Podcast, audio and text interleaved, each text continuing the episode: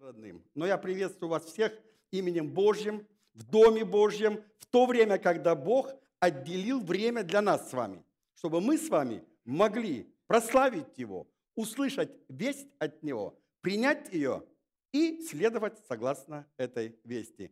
Этот стих, он сегодня у нас заглавный, 4 Царств, 2 глава, 11 и 12 текст, который Моника прочитала. Э, это очень я бы сказал, центр сегодня э, той вести, которую я хочу вам сказать. Когда они шли и дорогою разговаривали, вдруг явилась колесница огненная и кони огненные, и разлучили их обоих, и понесся Илья в вихре на небо. Елисей же смотрел и воскликнул, «Отец мой! Отец мой!» Колесница Израиля и конница его. И не видел его более. И схватил он одежды свои и разодрал их на две части. Это центральное событие, на которое я хочу обратить ваше внимание, ваш взор. Потому что Илья был такой, как один из нас а в какой-то момент жизни он допускал и человеческие слабости, и немощи. И это очень важно, важно нам с вами услышать, что он не родился героем, он им стал. У Бога все идет всегда по плану. Правда, нам с вами кажется так, что времена очень разные. Иногда мы говорим, ой, какие были наши времена – особенно те, кто уже находится на вершине э, или во второй половине э, человеческой жизни. И вспоминают то, что было в молодости, забыв то, что было вчера. Потому что память вчерашнего дня у нас короткая, а вот то, что в школе учили, это до сих пор цитируем наизусть. Такова наша удивительная память. А некоторые, наоборот, говорят, ой, Вчера было все плохо, а сегодня такие достижения, такое движение, такая скорость, такие возможности. То есть для каждого времена кажутся по-разному. Но удивительно, что Господь нас так любит, что когда Он создал Адама и Еву, Он не вложил, не загрузил, я бы сказал, в него всю программу своего существа. Хотя создал их его по образу и подобию своему. Для него было наиважнейшим удовольствием каждый день встречаться с человеком, которого он создал из величайшей любви, чтобы потихонечку открывать ему свое совершенство. И поэтому, когда люди, которых я встречал на этой земле, не раз говорят, мне уже сейчас скучно жить, на белом свете. Что я буду вечности делать? Не хочу я в вечность идти. Я тут от скуки умираю. Вы слышали такие заявления от людей? Да. Они просто не знают, какая вершина знаний у Бога. Нескончаемая. Это постоянная школа. Поэтому давайте мы с вами посмотрим, как все было в жизни Илии, не всю его жизнь, нам времени не хватит всю его жизнь исследовать, а некоторые эпизоды, на них мы обратим внимание. Предлагаю открыть третью книгу царств, 18 главу, и прочитать тексты э, с 36 по 39. Третье царство, 18, с 36 стиха.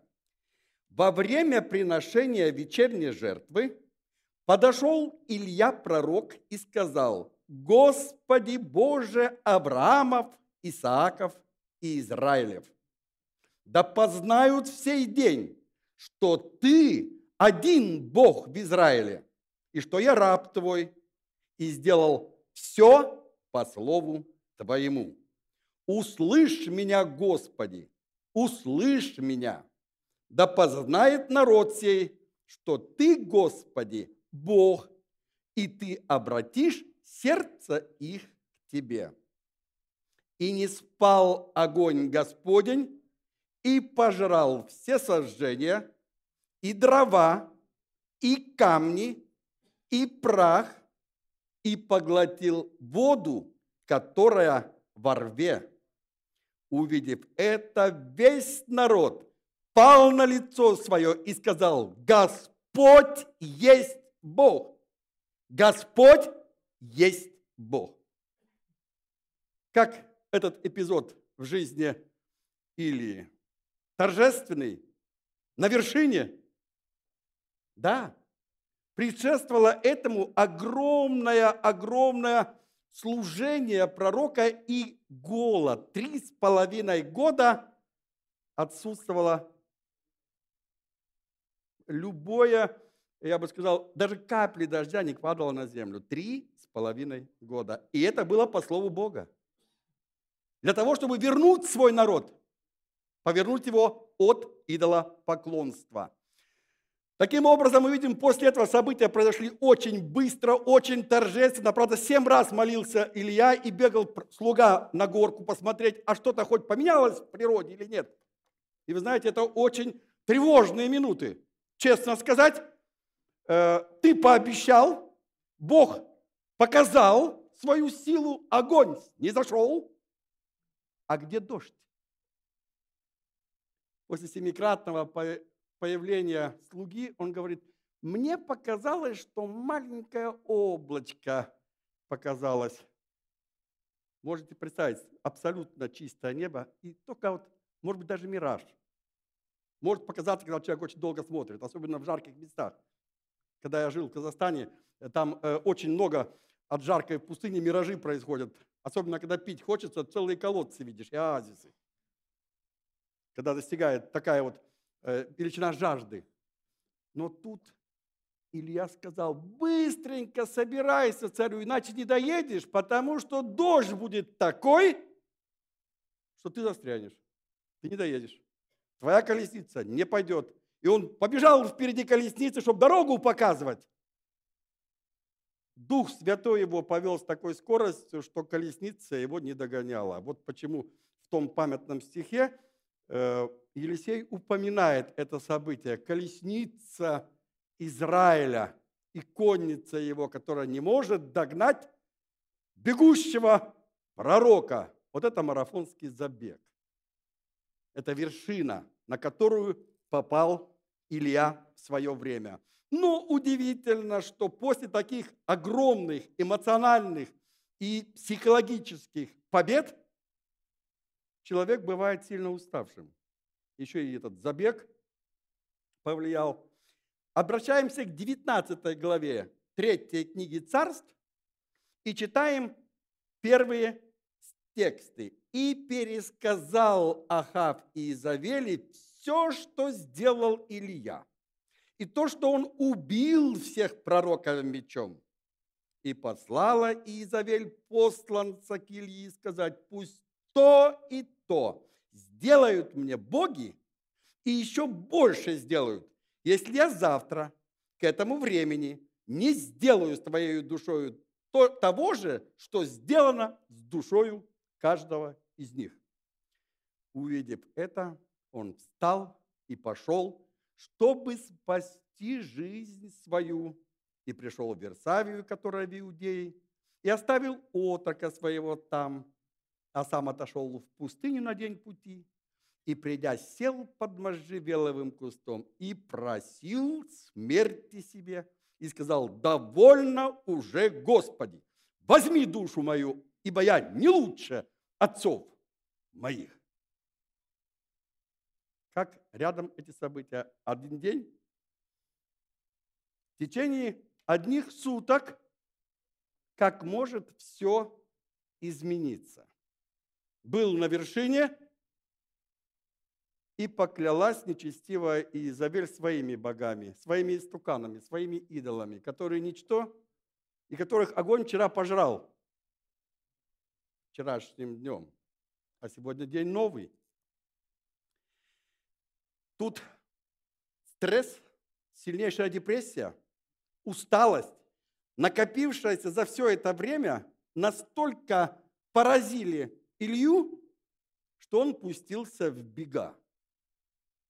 Бежал долго. Слугу оставил при жилом помещении а сам пошел в пустыню на один день пути. Так говорит Писание.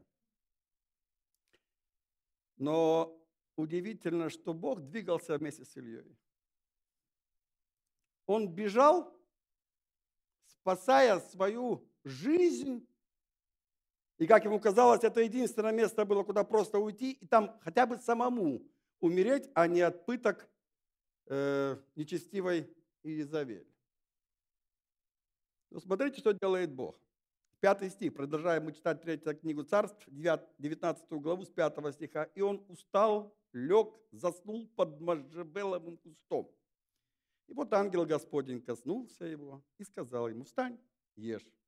И взглянул я, и вот у изголовья его печеная лепешка и кувшин воды. Он поел, напился и опять заснул. И возвратился ангел Господень во второй раз, коснулся его и сказал, встань, ешь, ибо дальше дальняя дорога пред тобой.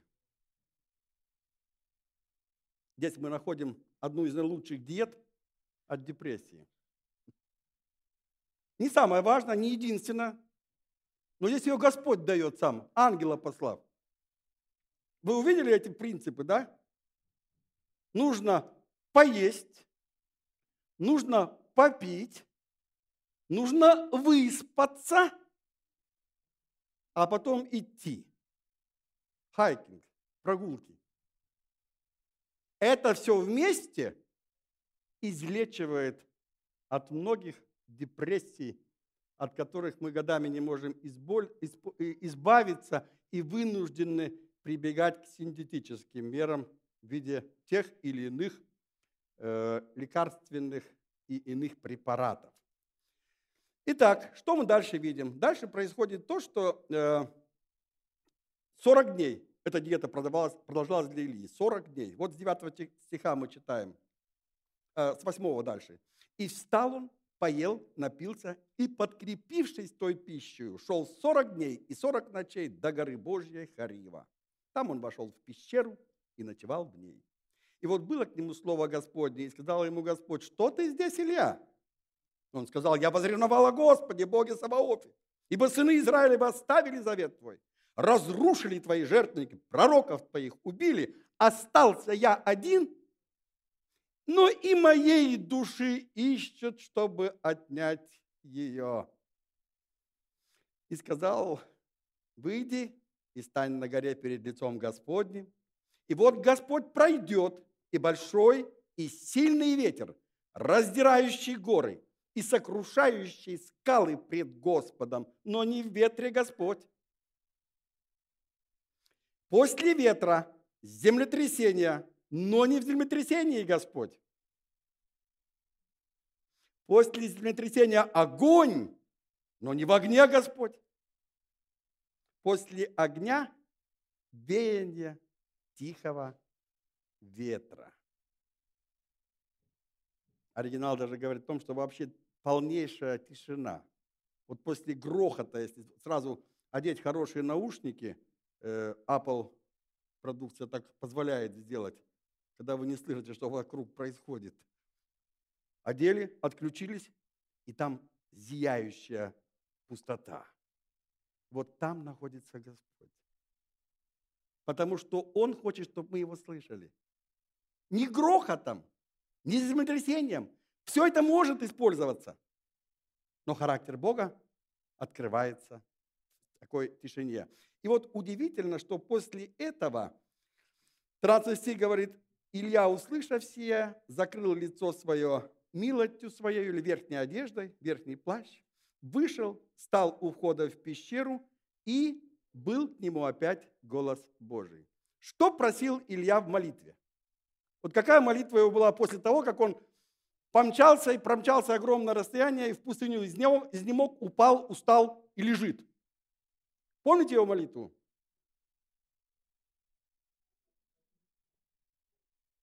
Забери мою жизнь. Я единственный, кто остался на этой земле. Забирай меня к себе. Все, здесь жить невозможно больше. На земле жизнь невозможно, недоступно, страшно, ужасные времена. И такие молитвы Господь слышит. Хорошо, что он отвечает, как его воле угодно. У нас с вами много планов есть для Бога. Мы обращаемся к Богу и говорим, Господи, вот я хочу то, мне нужно это, мне необходимо это, мне очень много что нужно. Иногда Бог молчит. Потому что ему это не нужно, и он понимает, что мне это не нужно. А я продолжаю просить.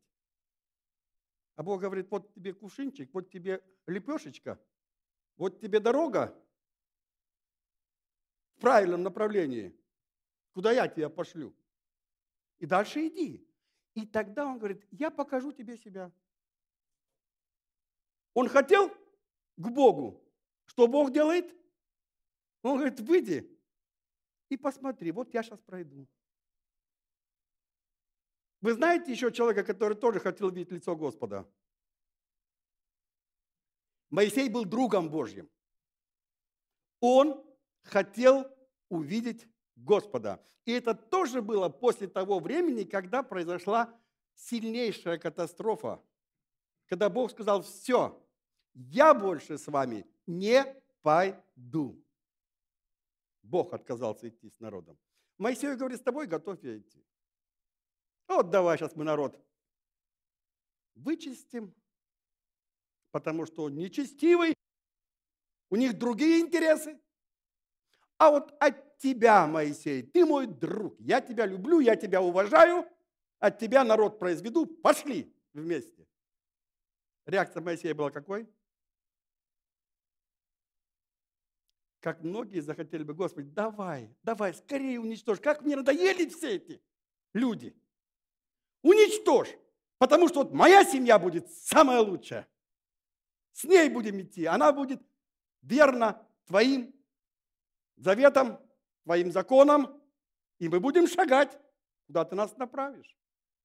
Моисей говорит, нет, Господи, не пойду. Если ты не пойдешь вместе с этим народом, я тоже не пойду. Это подвиг. Я не уверен, что я был бы таким Моисеем, тогда я был бы наикратчайшим. Мне этого не достает. Я больше к Илие э, с его огнем, с его грохотом, как-то к этому ближе у меня вот характер. Но удивительно, что и в том, и в другом случае эти два мужа видели Бога на земле. Моисею, правда, Бог сказал, я тебя прикрою в расщелине скалы, потому что если ты меня увидишь, ты точно не сможешь народ вести уже никуда никакой. Тебя не станет. И он прошел и провозгласил имя, свой характер, свои методы правления. А Илья сам на себя плащ натянул, когда он узнал, что Бог хочет пройти перед ним. Он закрыл плащом лицо свое, зная, что Бог есть огонь и огонь поедающий. Хотя он сказал, что он тихий, тихий. Да, он тихий для тех, кто уже не имеет в себе греха. А когда мы родились в греховной природе, то, к сожалению, грех и святость Господа вместе не могут существовать. Святость Бога вычистит нечестие и грех. Бог не может грешников взять к себе. Ну, идем дальше, потому что время летит быстрее, чем я успеваю рассказать все интересные события э, в той жизни, которая была. Господь дает дальше указания своему пророку в 19 главе,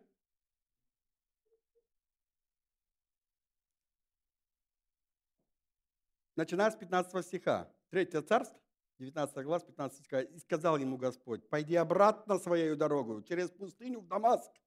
И когда придешь, то помажь Азаила царя над Сирией, а Иуя, сына Намессина, помажь царя над Израилем. Елисея же, сына Сафатова, из Авел Михолы, помажь пророка вместо себя. Кто убежит от меча Азаилова, того умертвит Иуи. А кто спасется от меча Иуева, того умертвит Елисей. Впрочем, я оставил между израильтянами семь тысяч мужей. Всех сих коленей не преклонялись перед валом, и всех их уста не лобзали его. Молитва Илии имела силу.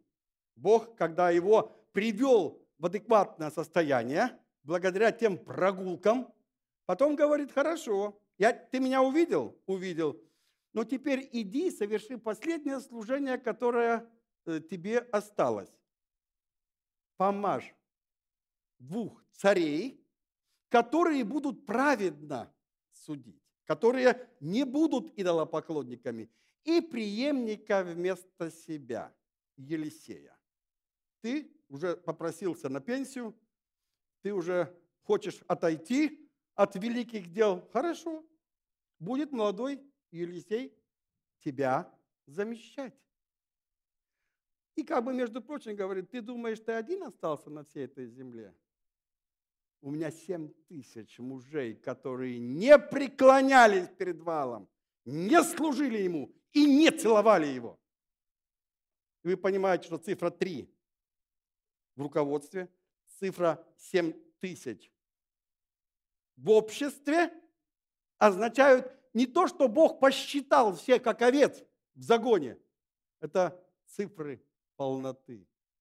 Всегда у Бога есть тот остаток, который не преклонится ни перед валом, ни перед кем-либо еще. Не думайте, что вы единственные остались на стороне правды потому что это нагоняет депрессию для вас. Вам кажется, теперь забери, Господи, меня, и проблема решена. Нет, у Бога есть всегда его дети. Поэтому молитесь за них, чтобы они могли верно и дальше стоять вместе с вами. Это очень важно, а время еще важнее. Я все-таки ее контролировать буду, иначе я буду говорить э, вместе с англоговорящей группой, которая должна занимать следующий час, но я по-английски не смогу. Поэтому придется на русском заканчивать чуть раньше все это дело. Итак, идемте дальше. А дальше было то, что путь надо было идти Илье обратный. Он бежал в одну сторону, а Бог говорит, нет, нет, пошли обратно. И весь этот путь, он шел обратно, и э, в этом пути он должен был еще совершить очень важное дело. И вот сегодня я хочу все-таки один пример привести из своей собственной, из жизни нашей собственной семьи.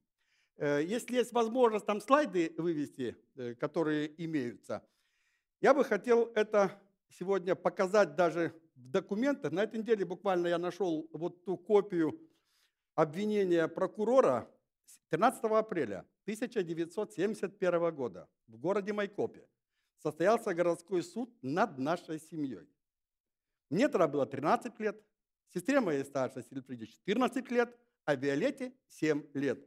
Вот здесь, наверное, первая страничка, которая показывает обвинение прокурора. Оно на трех страницах. Это оригинал практически, который вручен был моему папе. Моего папу здесь знают. Жгулев Андрей Дмитриевич.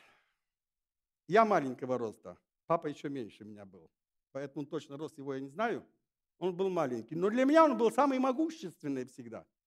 Таков папа и должен быть.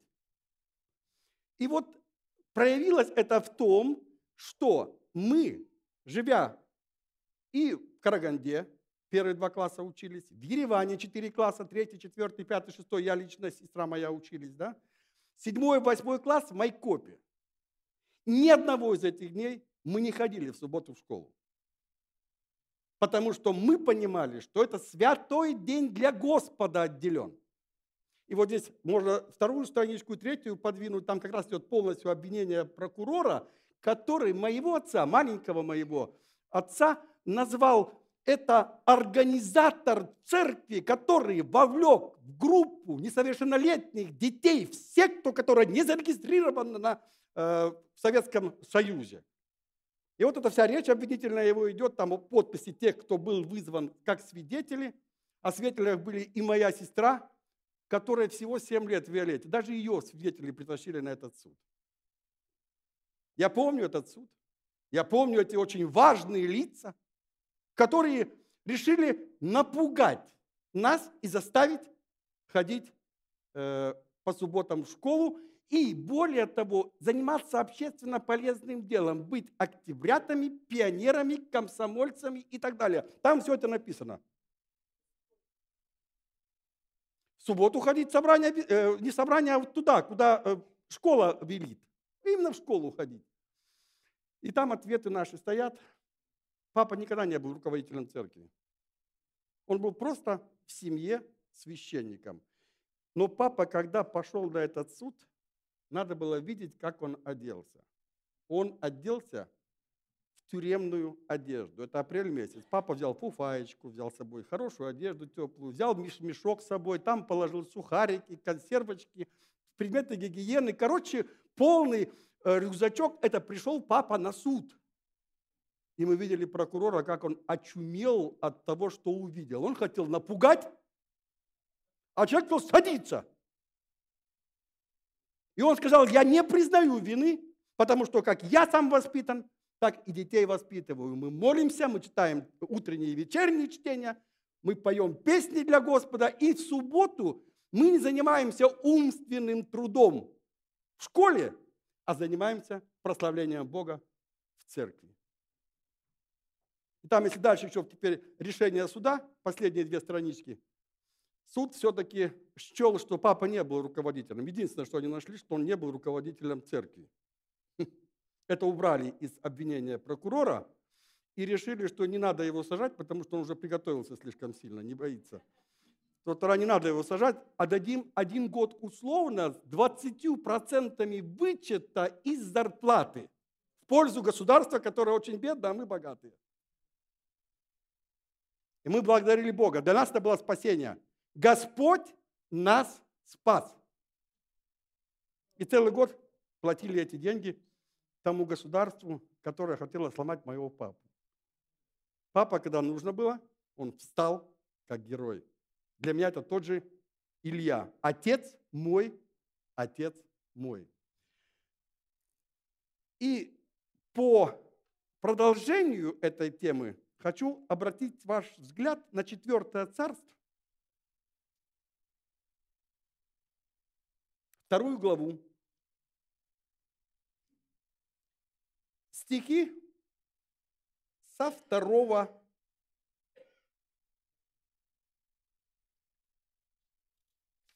прошу прощения, это, наверное, не тот стих.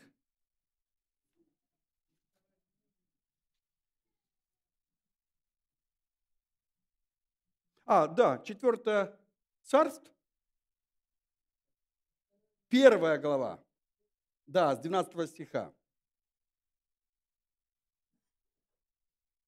А, даже несколько стихов прочитаю, знаете. Первый стих такой, что а, второй стих, 4 царств, 1 глава, 2 стих. Ахозия же упал через решетку с горницы своей, что в Самарии, и занемог. И послал послов и сказал им, пойдите, спросите у Веельзевула, божества Аккаронского, выздоровею ли я от этой болезни руководитель народа, упал, заболел, лежит и посылает куда? К Вельзевулу, божеству Акаронскому. Тогда ангел Господень сказал Илье Феспитянину, встань, пойди навстречу посланным от царя Самарийского и скажи им, разве нет Бога в Израиле, что вы идете вопрошать Вельзевула, божество Акаронское? Они вернулись Царь возмутился. Кто это такой? По внешнему виду и по одежде ему сказали, как он выглядел. Он говорит, о, я его знаю, это Илья, притащите его ко мне. И посылает 50 человек во главе с начальником. Это история вот этой главы идет, первой главы.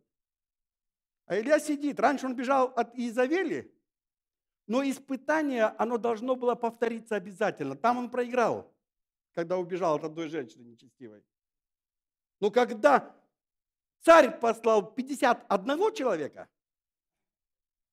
Илья сидит. Они приходят, говорят, человек Божий? Да, я человек Божий. Пойдем, тебя царь вызывает. Он говорит, если я человек Божий, вас больше не будет. Пшик, огонь с неба, их нет. Читайте внимательно. Царь не успокаивается. Он посылает второй пятидесяток.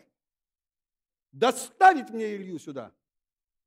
Второй пятидесяток приходит, спрашивает, ты человек Божий, а он сидит, не уходит никуда, он на холме. Да, я человек Божий. Пошли, царь приказал. И вас нет. Одно слово, огонь с неба, еще 51 человек исчез на земле. Вот мне такой вот способ э, решения проблем достаточно близок иногда бывает.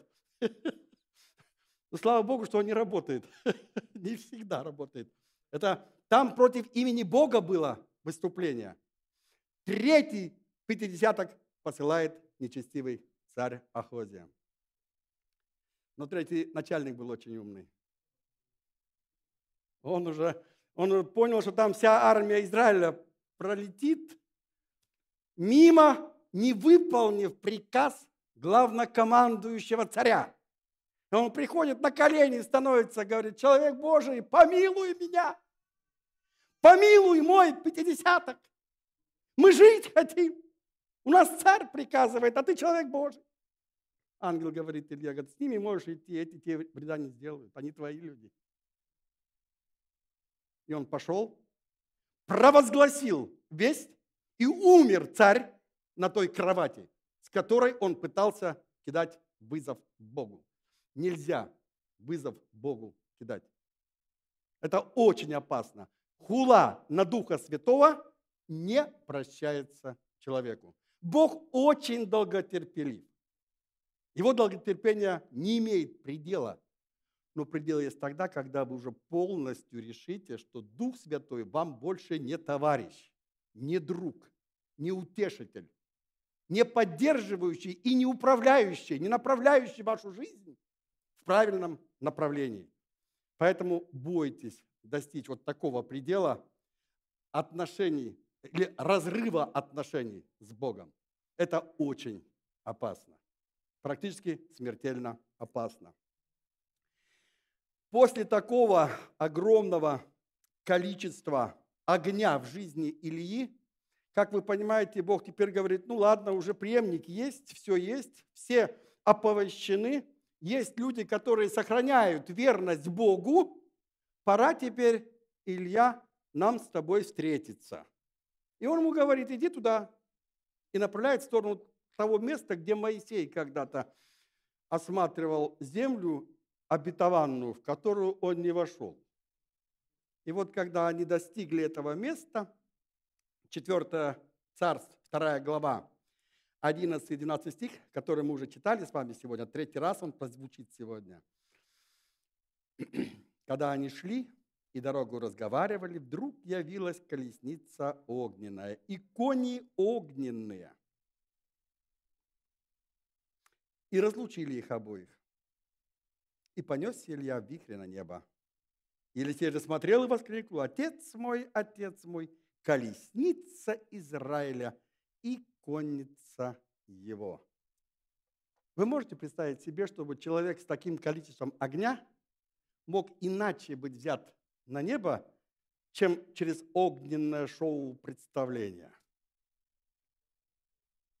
Для одного человека, один свидетель был Елисей. Он все это видел. Он все это, он действительно понял, куда отправился Илья. Он разорвал свою одежду, потому что это знак, что больше мы никогда не увидимся. Все. Он на небо пошел. А как наикратчайший человек ушел к Богу тоже? Он тоже ни на земле не нашли могилку его. Поднялся, крепости был, зрение было прекрасное, жить бы дожить еще. И он говорит, Господи, я одну просьбу только имею к тебе. Я хочу войти в ту землю, которую все это время, чему была посвящена вся моя жизнь все это время.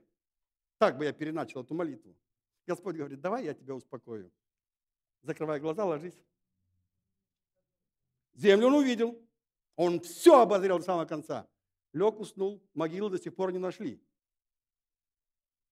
Наикратчайший человек тихим же образом был взят на небо после воскресения из мертвых. А его теле спорил сатана но не имел ничего сказать, потому что праведность Христа покрыла его ошибки, которые не позволили войти ему в обетованную землю.